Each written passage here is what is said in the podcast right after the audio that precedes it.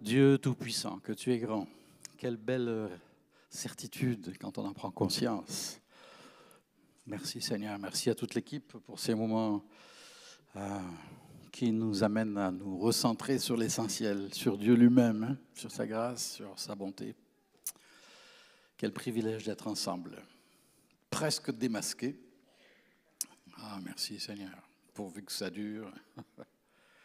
Quelle grâce d'être ensemble. La fête des mères. Moi, ça m'agace, les fêtes. Ça m'agace parce que c'est un petit peu sacrifié sur l'autel du calendrier. Là.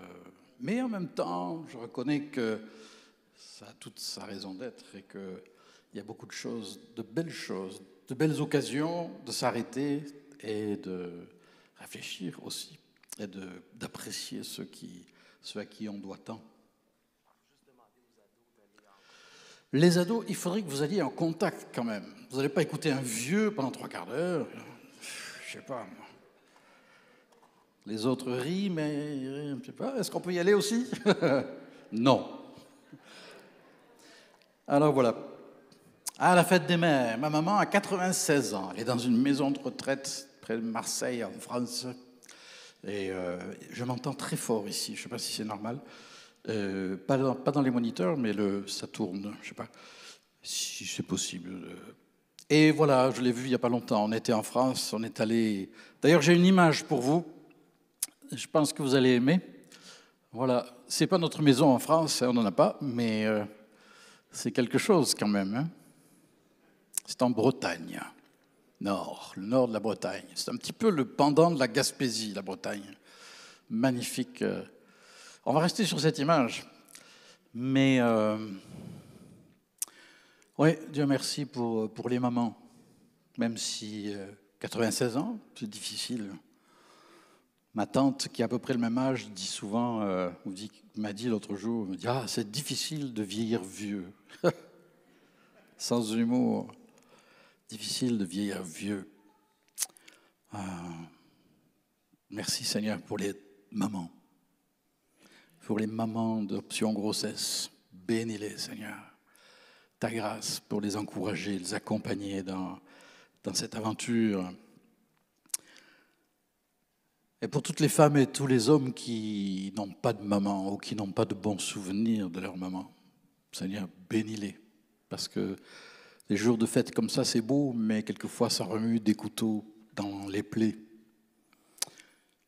ceux qui ont vécu toutes sortes d'abus verbaux, physiques ou autres. Seigneur, ta grâce pour guérir les blessures. Les mamans des enfants euh, enlevés pour être revendus, pour être mariés de force dans plusieurs pays du monde. Seigneur, ta grâce sur les mamans. Les mamans russes qui voient leur fils partir comme de la chair à canon ta grâce sur les mamans, Seigneur. Les mamans ukrainiennes qui voient leurs enfants mourir quelquefois dans leurs bras ou, dans les ruines de la ville qu'elles ont quittée en catastrophe. Seigneur, bénis les mamans. Oh, ta grâce, Seigneur, sur notre pauvre monde qui a tant besoin de toi. Garde-nous de nous complaire dans notre bonheur de te connaître, Aide-nous, Seigneur, avoir les yeux ouverts, non pas pour nous lamenter, mais pour te supplier d'intervenir aux quatre coins du monde. Plus je vois les nouvelles, plus j'ai envie de dire, Seigneur, viens, viens. Euh, mais c'est toi qui décides. Il semble que Dieu soit souverain. Heureusement d'ailleurs. Alors, Seigneur, si tu ne viens pas encore, s'il faut encore attendre ton retour en gloire, alors viens par ton esprit, souffle des quatre vents, secours notre monde, révèle-toi, et il le fait, révèle-toi davantage encore dans le cœur, dans l'âme de ceux qui souffrent, qui, qui tâtonnent et qui vivent des choses tellement difficiles. Et merci Seigneur pour le privilège d'ouvrir ensemble ta parole ce matin. On ne va pas parler de la fête des mères, mais on va parler d'une mère quand même. Vous voyez que finalement, hein, on y revient.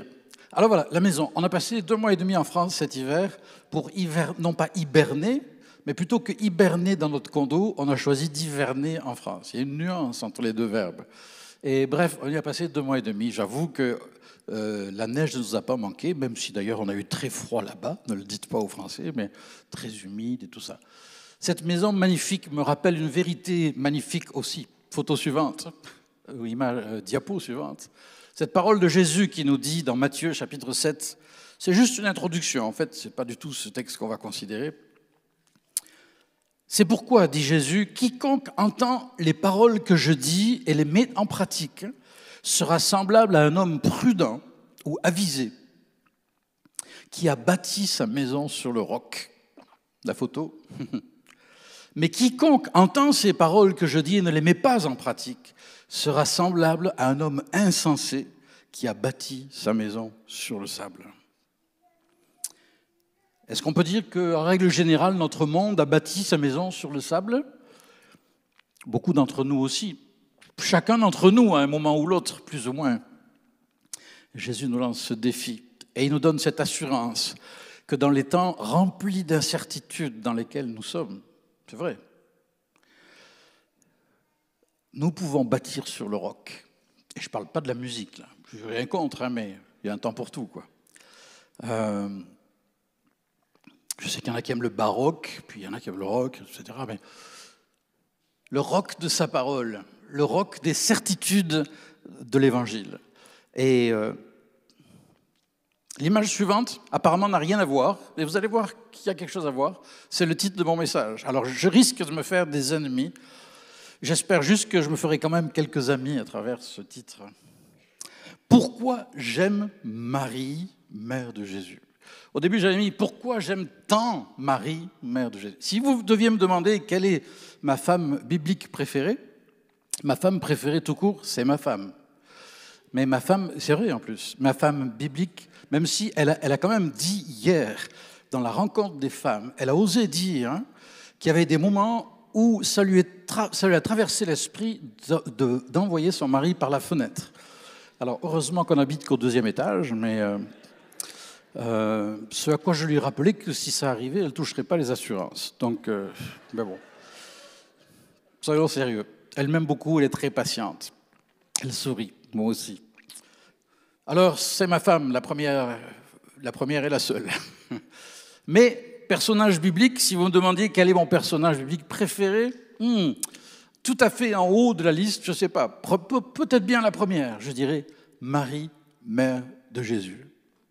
Vous me direz, c'est normal, je suis catholique d'origine. J'ai dit que je risquais de me faire des ennemis. Il se peut que des amis catholiques qui m'écoutent n'approuvent pas tout à fait tout ce que je vais dire. Et il se peut qu'il y en ait au moins autant évangéliques, bons protestants, qui n'apprécient pas non plus. Alors vous voyez, j'ai vraiment choisi de me mettre euh, la tête sur le bio, comme on dit ce matin. Mais je vais le faire quand même. Et j'ai ajouté à ce titre pourquoi j'aime Marie et comment son exemple m'aide face à l'inconnu? Alors on pourrait dire, mais quel, rapport il peut y avoir entre parler de Marie, mère de Jésus, et, faire face aux, circonstances, aux événements de la vie du monde dans lequel nous sommes Bonne question, merci de l'avoir posée. Il y a quatre siècles environ, un jeune duc, le duc de Saxe en Europe, il avait à peu près 16 ans, a demandé à un certain, à son aumônier, il se trouve qu'il s'appelait Martin Luther, il se trouve aussi qu'il était encore prêtre à l'époque, et il lui a demandé de lui apporter un enseignement qui l'aiderait à bien gouverner. C'est bien comme idée quand même. Toujours qu'on demande un aumônier. Euh. Et il l'a fait. Il l'a fait à travers un message extraordinaire qu'il a élaboré sur le thème de ce qu'on appelle le Magnificat, c'est-à-dire le cantique de Marie, c'est-à-dire ce qu'on trouve dans Luc chapitre 1er. Il a parlé de Marie, mère de Jésus, pour aider un, un gouverneur, si vous voulez, quelqu'un qui allait gouverner euh, toute une province, toute une région, à bien le faire. La Bible est un livre vraiment fascinant, vraiment un roc sur lequel on peut fonder notre foi et qui permet justement, j'allais dire, où que l'on se tourne dans la Bible, on peut trouver des exemples de gens qui finalement ont quelque chose à nous apprendre, à nous qui vivons, vivons en 2022. Ne vous lassez jamais de lire la Bible et de la relire, et de la relire encore, d'une manière ou d'une autre. Elle est parole vivante, efficace.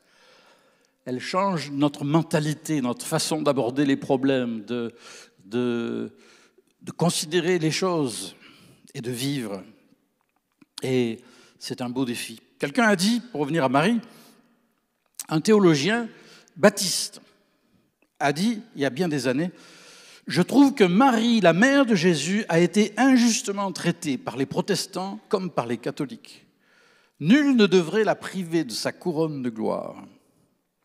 Un théologien éminent, Karl Barth, a dit En Marie, il y a plus qu'Abraham, plus que Moïse, plus que David, et plus que Jean-Baptiste, plus que Paul, et plus que toute l'Église chrétienne.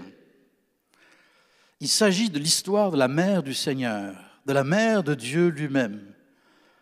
C'est un événement unique et sans analogie.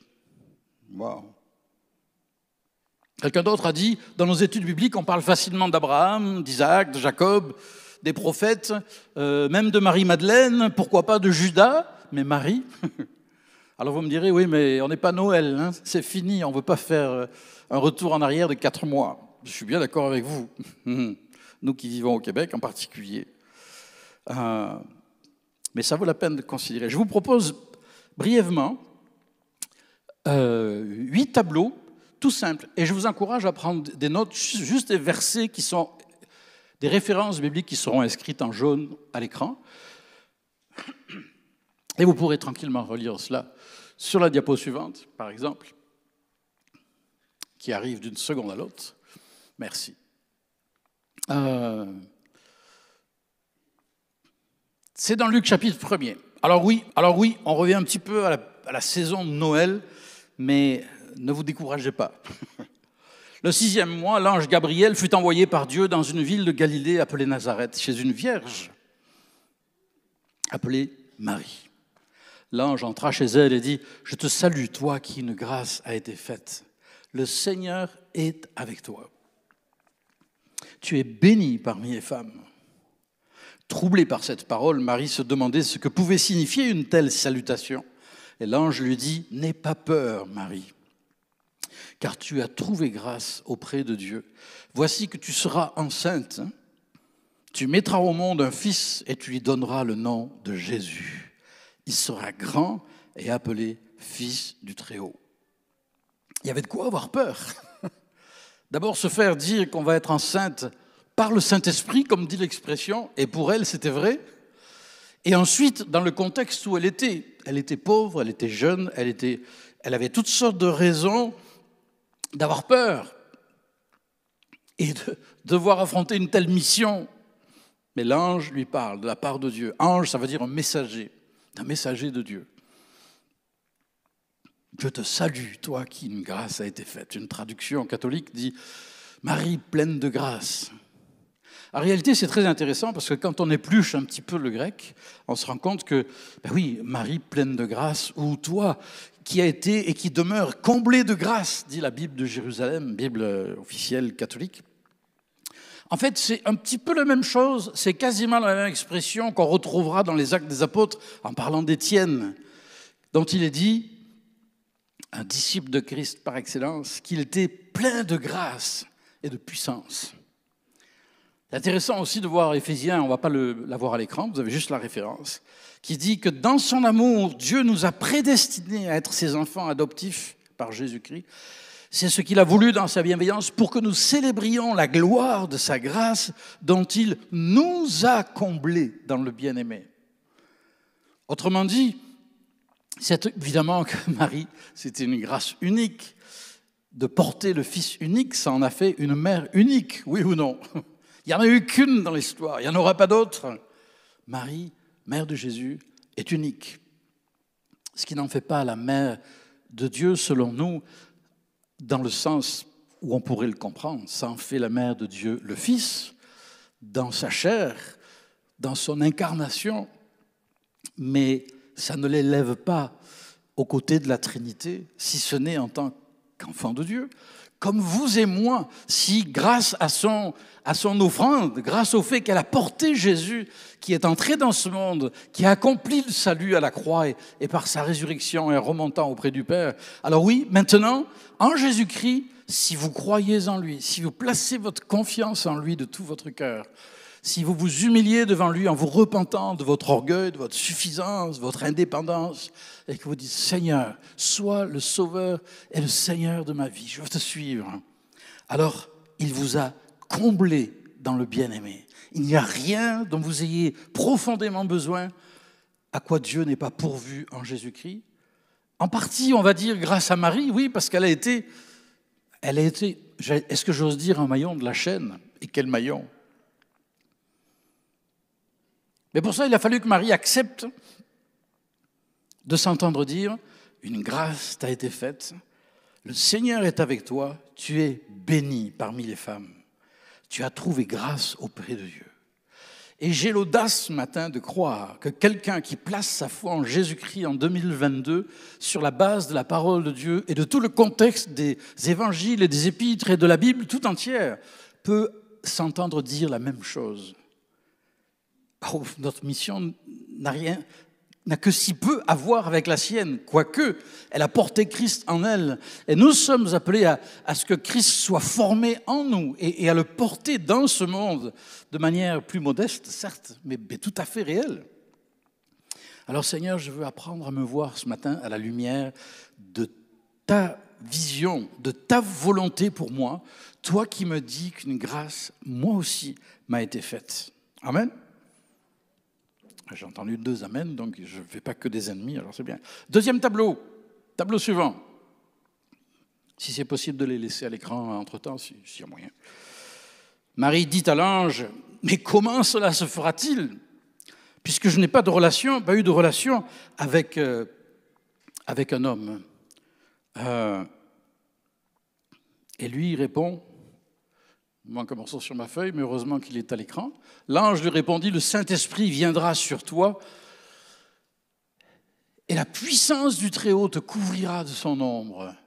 C'est pourquoi le saint enfant qui naîtra sera appelé fils de Dieu. Voici qu'Élisabeth, ta parente, sa cousine, est aussi devenue enceinte d'un fils dans sa vieillesse. Quelqu'un a dit, Élisabeth est tombée enceinte trop tard et Marie trop tôt. Parce que Élisabeth était trop âgée pour être enceinte, mais Dieu a fait ce miracle. Marie était trop jeune et, vierge. Hein. Euh, alors, là aussi, il y a eu un miracle. Celle qu'on appelait la stérile est dans son sixième mois. En effet, rien n'est impossible à Dieu. Ça, c'est une vérité universelle, toujours vraie aujourd'hui, en tout lieu. Dieu reste, comme on l'a chanté tout à l'heure, ce Dieu qui est grand c'est pas juste une expression, c'est pas juste du langage religieux du dimanche matin, c'est une glorieuse réalité. Marie dit, Marie dit, ben c'est facile à dire, Gabriel, tu es bien gentil de me dire ça. Non, non, elle n'a pas dit ça. Elle a dit, je suis la servante du Seigneur, qu'il me soit fait selon ta parole. Et l'ange la quitta.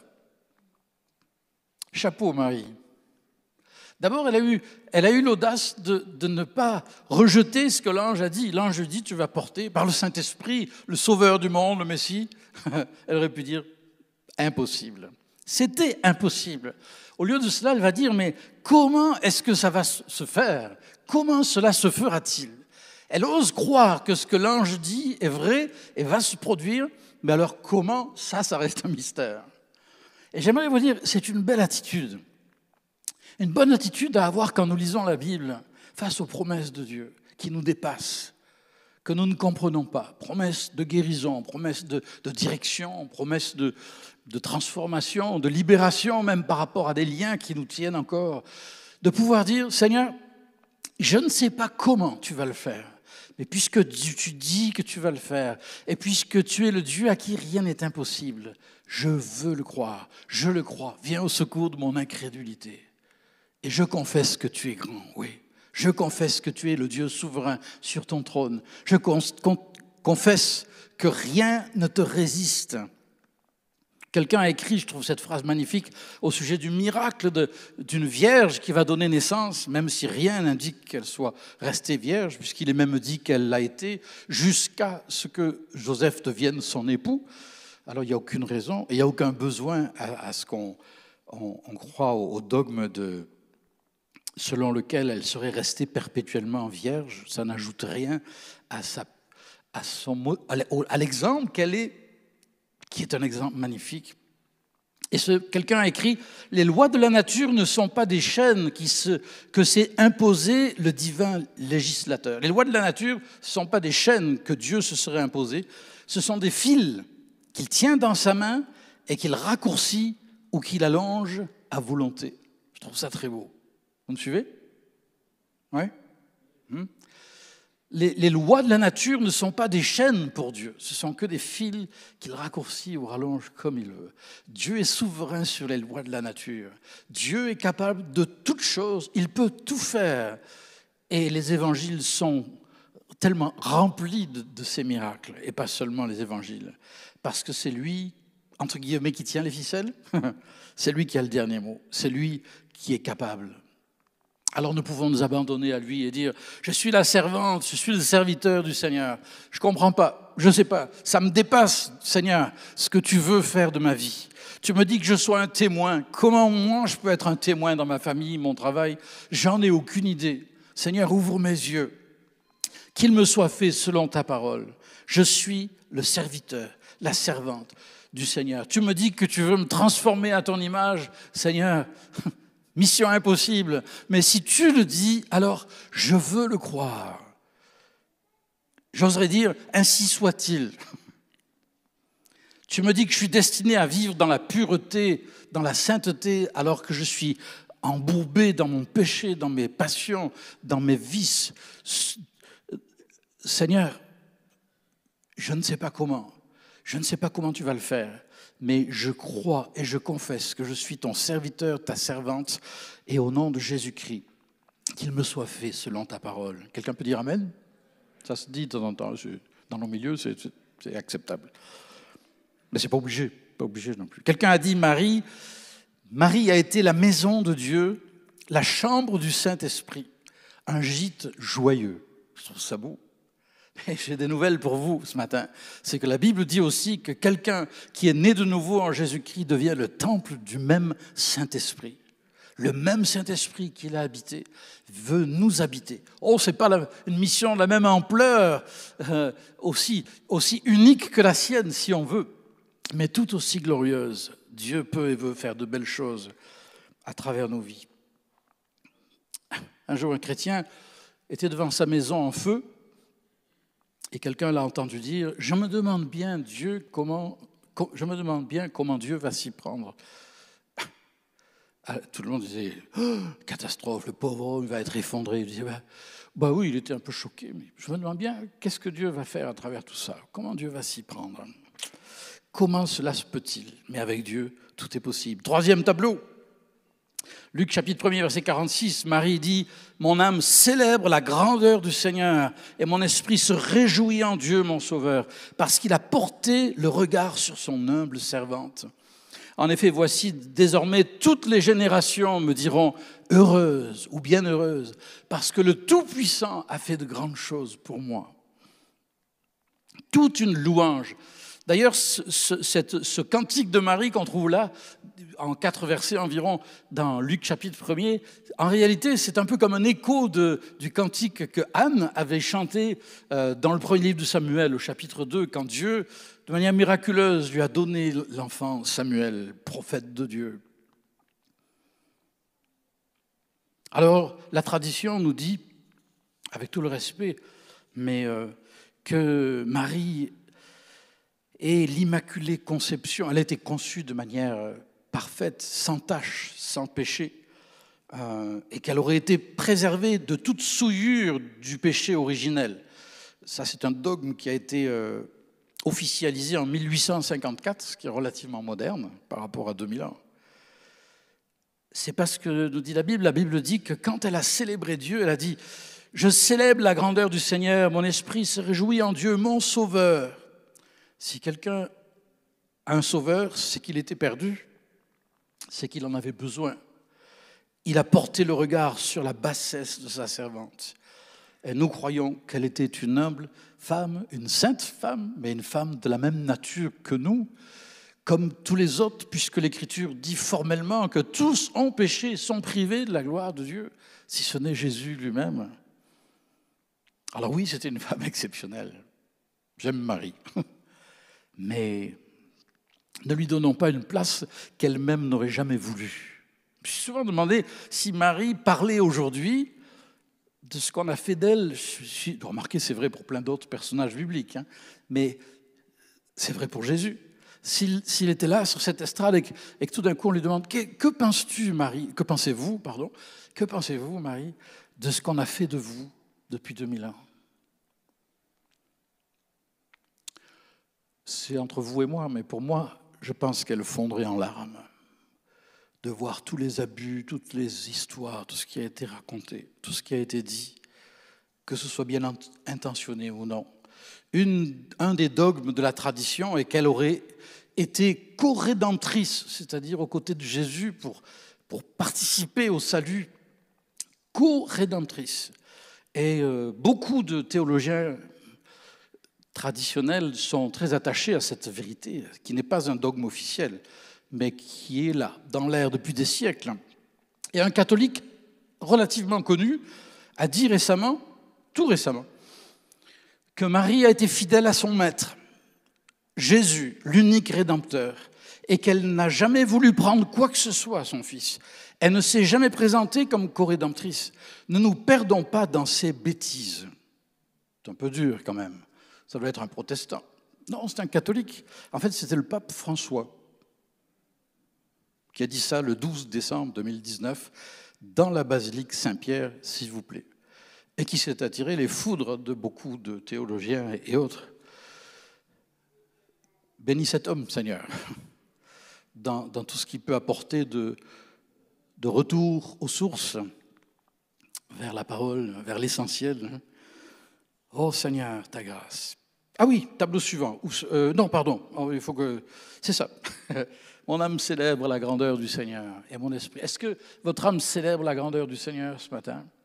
Est-ce que vous êtes conscient que Dieu a fait de grandes choses pour vous? Il l'a fait à travers Marie, il l'a fait à travers Jésus-Christ, son Sauveur et le nôtre.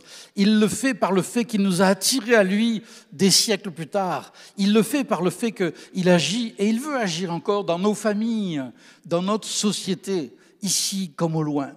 Et toutes les nouvelles, les plus sombres qu'elles soient, qu'elles sont, euh, qui, nous, qui envahissent notre esprit à longueur de semaine, puissions-nous toujours les mettre en perspective, à la lumière de cette réalité. Dieu est grand et il fait encore de grandes choses.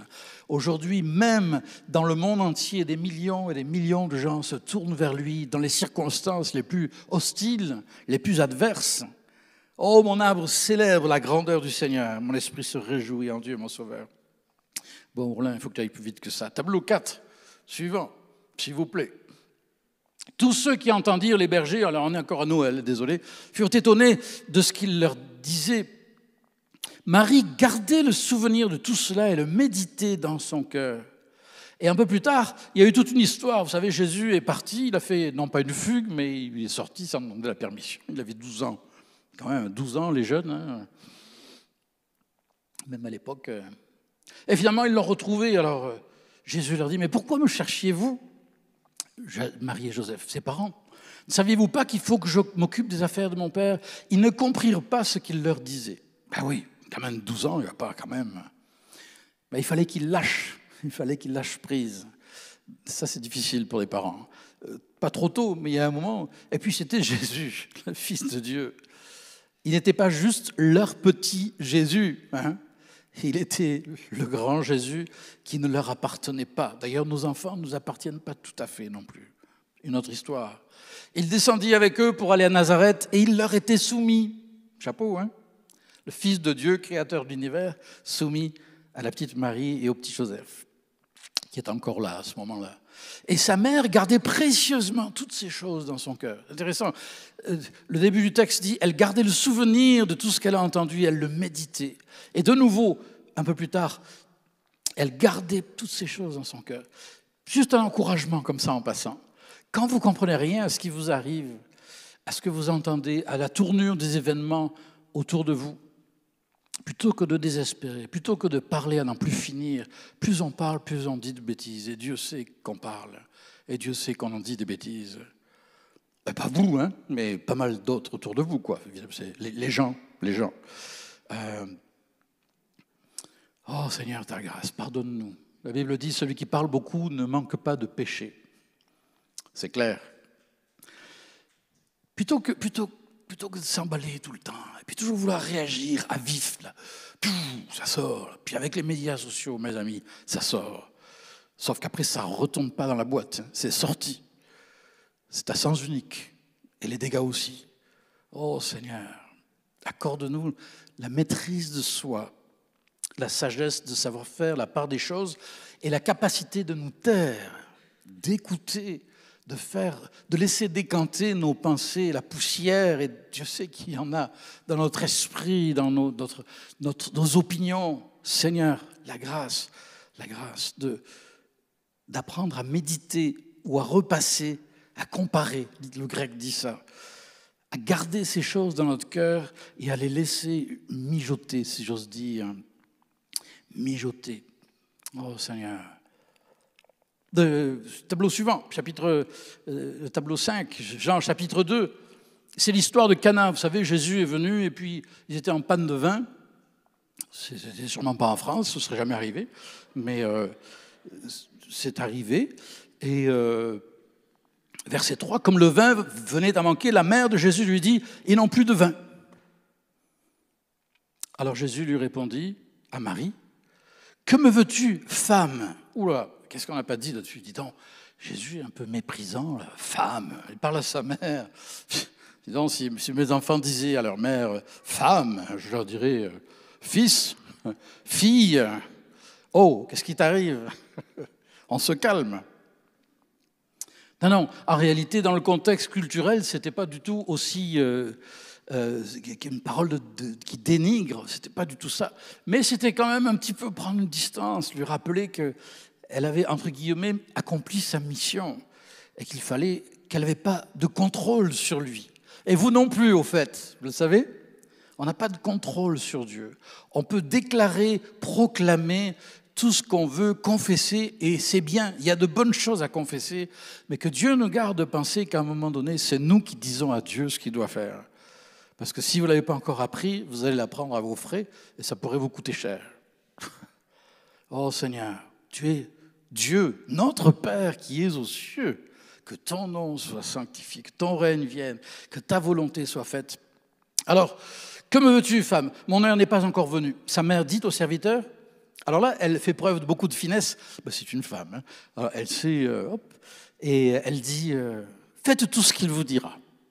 Alors, autrement dit, elle se retire du tableau, et puis voyez avec lui, voyez directement avec lui, parlez avec lui.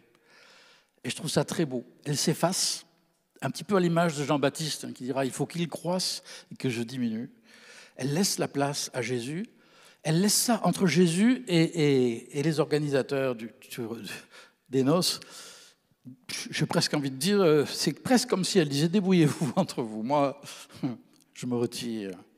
Et vous savez, c'est une bonne leçon de vie pour nous aussi de savoir à certains moments, on témoigne, on parle de notre foi, on veut que les choses bougent, que les gens se tournent vers Dieu, etc. On veut, euh, mais à un moment donné, il faut, aussi savoir se retirer, dire, ben, euh, Seigneur, je, je, m'en remets à toi. D'ailleurs, il y a un exemple intéressant dans Jean chapitre 1er, on ne le lira pas à l'écran, mais où Nathanaël, un sceptique, il y en avait déjà à l'époque, euh, dit à Philippe, qui parle de Jésus comme euh, qui est tellement impressionné par Jésus et dit mais peut-il sortir quelque chose de bon de Nazareth? Est-ce qu'il peut venir quelqu'un d'intéressant de ce patelin perdu? Et Philippe lui répondit ben viens et vois. C'est magnifique ça. Il aurait pu donner toutes sortes d'arguments. Ah, mais si, Jésus, tu verras, il est très bien, je vais t'expliquer toutes sortes d'arguments, d'apologétique. Et c'est bon l'apologétique, c'est bon les, les, bons arguments dans un bon état d'esprit. Mais il ne fait pas tout ça. Il dit, écoute, hein, on ne euh, va pas discuter en rond là, viens et vois. Va le voir, toi, Jésus, et puis tu te feras ton idée. Tu vas te rendre compte par toi-même. Et j'aimerais vous dire, il y a des moments où c'est ça aussi, de lâcher prise dans le témoignage ou dans notre relation avec les autres. La Bible, les gens qui critiquent, et puis, oh, la Bible, j'y crois pas, etc. Eh bien, écoute, essaie de la lire un petit peu, puis viens et vois. Fais, fais ce qu'il te dira, tu verras. Tableau suivant. On ne va pas lire tout le texte, mais au milieu du paragraphe, verset 34, euh, alors que Jésus est entouré de toutes sortes de gens et que Marie cherche euh, Jésus, Marie et les frères de Jésus, parce qu'il a eu des frères, il n'y a aucune raison valable de douter qu'il ait eu des frères euh, et des sœurs, étaient là et ils cherchaient Jésus. Alors, verset 33, pardon, au milieu, il répondit, Qui est ma mère? Qui sont mes frères? Et il promena le regard sur ceux qui étaient assis tout autour de lui et dit, Voici ma mère, mes frères, en effet, celui qui fait la volonté de Dieu, celui-là est mon frère, ma sœur, ma mère. Alors là, ça a dû être dur pour Marie quand même, parce que tout d'un coup, là, elle est carrément en dehors du, tableau, et puis Jésus est en train de dire, mais ma mère, mes frères, mes sœurs, c'est vous tous si vous le voulez. C'est tous ceux qui acceptent d'emboîter le pas sur mes traces, un peu comme on l'a vu tout au début. Si vous faites de mes paroles le roc, le fondement de votre vie, de vos décisions, de vos choix, alors, alors euh, ben, euh, c'est vous qui êtes mon frère, ma sœur, ma mère.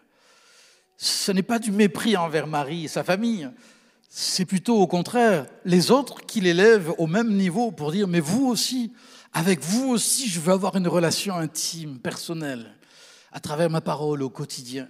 Est-ce que cette semaine, vous avez eu le temps ou pris le temps de, lire la Bible? Non pas comme un devoir religieux, non pas comme une contrainte, dire ah, ouais. Euh, non pas pour, surmonter votre culpabilité, quoique ce n'est pas une mauvaise raison, mais, est-ce parce que vous êtes conscient que vous avez besoin de cette nourriture, de dire Seigneur, oui, je veux ouvrir ta parole. Je ne vais pas la lire pendant une heure, je n'ai pas la patience, je n'ai pas la discipline. mais je vais la lire. Je vais chaque jour, non pas me faire un devoir, mais, me faire un but d'ouvrir ta parole, d'être exposé à ta présence, à ta lumière, à tes rayons pour qu'ils m'éclairent, qu'ils me réchauffent aussi. J'ai besoin de toi, Seigneur. Je veux être de tes frères, de tes sœurs. Je veux être de ceux qui ont une relation proche, véritable, intime avec toi. Et tableau suivant. Euh, Près de la croix, Jésus se tenait, près de la croix de Jésus se tenait sa mère, la sœur de sa mère, Marie, la femme de Clopas, Marie de Magdala. Jésus vit, vit sa mère et près d'elle le disciple qu'il aimait. Il dit à sa mère, femme, voici ton fils. J'ai dit au disciple, voici ta mère. Dès ce moment-là, le disciple l'a pris chez lui. Alors certains ont vu là le message que Marie devenait la mère de l'Église parce que Jean l'accueillait. J'ai du mal à faire, je trouve qu'il y a un, méchant raccourci là. Mais ce qui est sûr, c'est que Jésus confie Marie à son disciple bien-aimé. Ce qui est sûr, c'est qu'il montre toute sa sollicitude, tout son amour. En passant, à l'époque, être Peut-être était-elle déjà veuve, on ne sait pas, mais on n'entend plus parler de Joseph. Mais en tout cas, euh, être vraisemblablement seule, puisque Jésus la confie à Jean. Mais à l'époque, être veuve, une femme seule, c'était une vie très bien plus difficile que tout ce qu'on peut imaginer aujourd'hui. Alors, il prend soin d'elle, il la confie à Jean, et il dit à Jean, voici ta mère. C'est beau ça. Quelqu'un a dit, j'avais envie de le mettre à l'écran, mais je ne l'ai pas fait. Le Seigneur confie ceux qu'il aime à ceux qui l'aiment, c'est-à-dire ceux qu'il aime, il les confie à ceux qui, et l'apostrophe, l'aiment en retour. Et il nous confie les uns aux autres, en quelque sorte. C'est ça l'Église d'ailleurs. Hein. On est confiés les uns aux autres. Quelle que soit notre mission, notre rôle, on a tous un lien étroit. Quelqu'un a dit, à ses bourreaux, Jésus avait légué le pardon de Dieu, à son compagnon de supplice, il a légué le paradis. Ne trouverait-il rien à laisser à sa mère et à son ami? Ces deux êtres bien-aimés qui avaient été ses plus précieux trésors sur la terre, il les lègue l'un à l'autre, donnant ainsi un fils à sa mère, une mère à son ami. C'est beau, non? Oh, merci Seigneur. Que Dieu permette que dans l'Église, il y ait des connexions glorieuses qui se fassent comme ça. Quelquefois intergénérationnelles, comme c'est le cas ici d'ailleurs. Euh, où, des personnes peuvent avoir une connexion véritable, humaine et spirituelle, qui fait qu'on va pouvoir s'encourager, et ça va durer pendant des années, et ça va être porteur de bénédiction, porteur de grâce, porteur d'encouragement dans les temps difficiles. Veillez les uns sur les autres, veillons les uns sur les autres, dit l'Épître aux Hébreux, pour nous inciter à l'amour et à de belles œuvres. Et puis enfin, le dernier tableau, on y arrive, hein c'est dans les actes des apôtres. Très intéressant. Ça, ça passe souvent inaperçu. Il est dit que les disciples montèrent dans la chambre haute où ils se tenaient habituellement. Vous voyez, on a commencé à Noël, on arrive à la Pentecôte. Tout cela persévérait d'un commun accord dans la prière avec les femmes et Marie, mère de Jésus, et avec les frères de Jésus. Deux choses bénissantes. La première, c'est, tiens, les frères de Jésus qui ne croyaient pas en lui, c'est dit dans les évangiles, hein, ils avaient du mal un peu, le frangin, c'était un peu...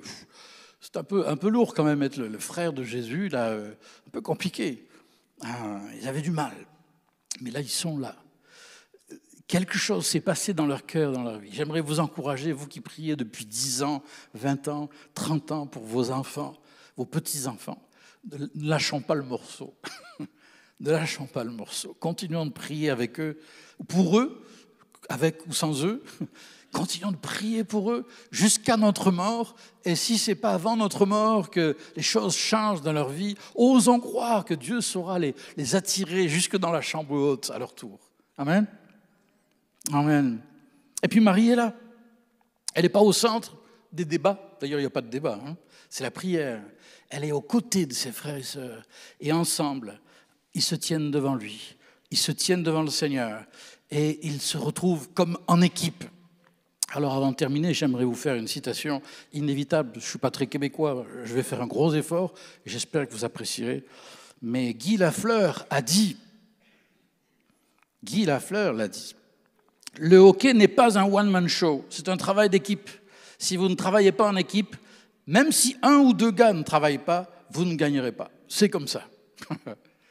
Bien donc, ben moi je pense à l'Église on est interconnectés, on a besoin les uns des autres.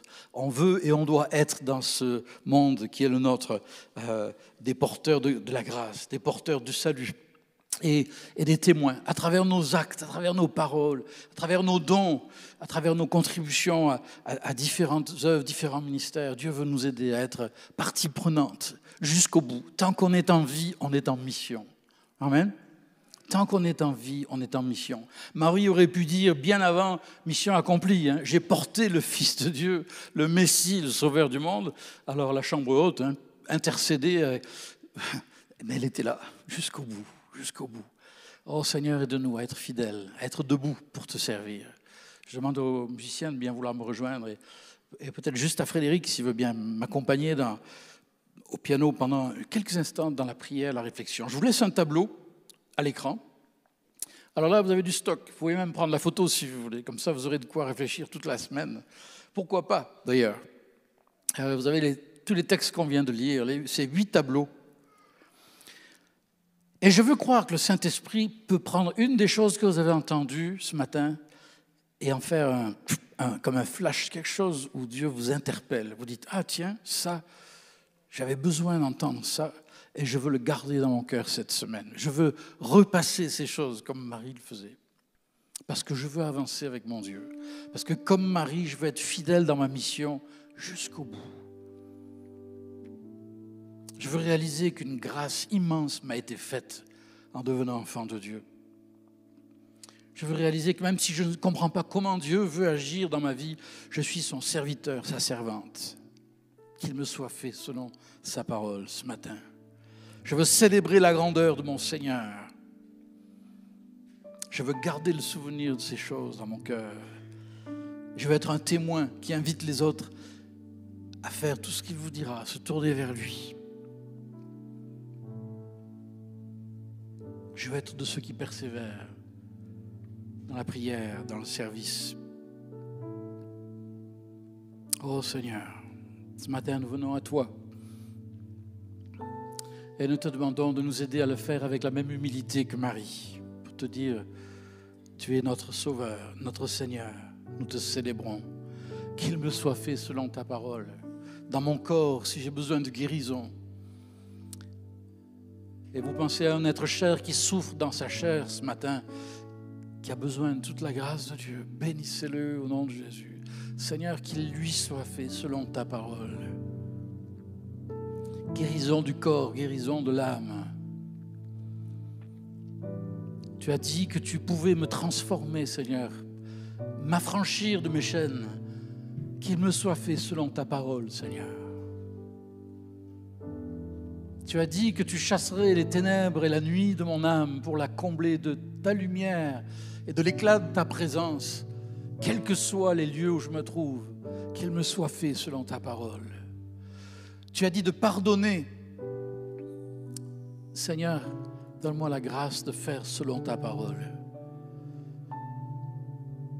Au nom puissant de Jésus. Un dernier mot pour ceux qui, m'écoutent et qui peut-être n'ont jamais goûté la grâce de Dieu comme Marie ou, ou comme chacun de nous. Pourquoi ne pas lui dire aujourd'hui, Seigneur, je suis fatigué d'essayer par moi-même. J'ai couru toute ma vie loin de toi. Peut-être même que je t'ai fui sans en être conscient. Je plie le genou devant toi. Je m'humilie devant toi. Je te demande pardon.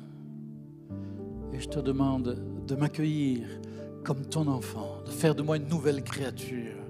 Que je puisse dire moi aussi, je suis une servante ou je suis un serviteur du Seigneur. Qu'il me soit fait selon ta parole. Oh, merci Seigneur. Et ensemble, te rendons grâce. Merci pour Marie, pour son précieux exemple. Elle n'est pas notre médiatrice, mais quel exemple. Quel exemple. Oh, merci Seigneur. Que ta grâce et ta paix nous animent maintenant, nous remplissent nous accompagne au nom de Jésus.